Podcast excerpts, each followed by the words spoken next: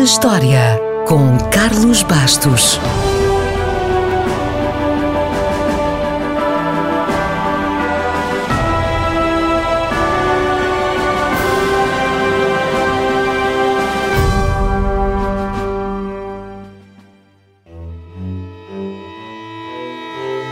A 8 de janeiro, 307 anos depois de Cristo, o imperador chinês Hui Dijin foi envenenado supostamente por aquele que viria a ser o seu sucessor, o Aidi. Não foi a primeira vez na história e, por certo, não será a última. Claro que entre as personagens famosas que morreram envenenadas, há também aquelas que sabiam o que estava a acontecer. Sócrates, um dos fundadores da filosofia ocidental, por exemplo, foi condenado à morte e bebeu cicuta. E Cleópatra, depois da derrota de Marco António, também preferiu deitar-se em cima de uma áspide, uma das cobras mais venenosas do mundo, a ser capturada pelos romanos. Portanto, tecnicamente, também ela morreu envenenada. Mas, dentro do lote dos que possivelmente foram envenenados por outros, salta logo à vista Alexandre o Grande.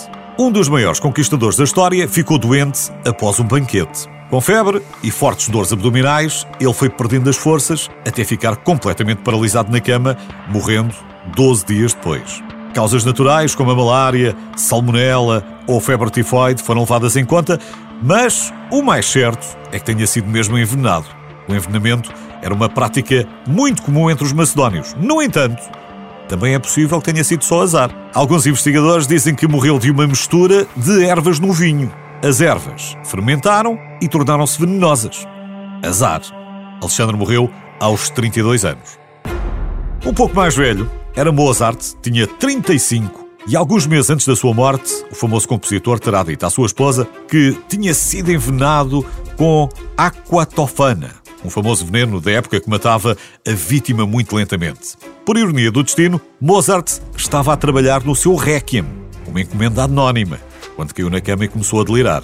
A teoria do envenenamento ganhou força no século XX, com a peça e depois com o filme Amadeus, sendo o mal da fita António Salieri. Salieri jurou no seu leito de morte que nunca tinha feito mal a Mozart. E talvez seja verdade, porque existiram outras vítimas em Viena no mesmo período. 30 anos depois, exilado na ilha de Santa Helena, morria mais uma grande figura histórica, Napoleão Bonaparte. Oficialmente, morreu de cancro no estômago, mas anos depois, o seu corpo foi levado para Paris e apresentava um excelente estado de conservação. Sabemos hoje que o arsénico pode ter esse efeito colateral e novos exames realizados ao seu cabelo, já no século XX, detectaram elevados níveis deste veneno. Só que o arsénico era usado nessa altura em centenas de coisas que iam desde produtos de beleza ao pigmento verde das roupas e dos papéis de parede. E por isso, em 2004, outras análises chegaram a uma hipótese que é mais aceite. Napoleão morreu por complicações causadas pelos medicamentos ministrados pelos seus médicos para lhe tratarem a doença. Ou seja, não morreu do mal, mas morreu da cura.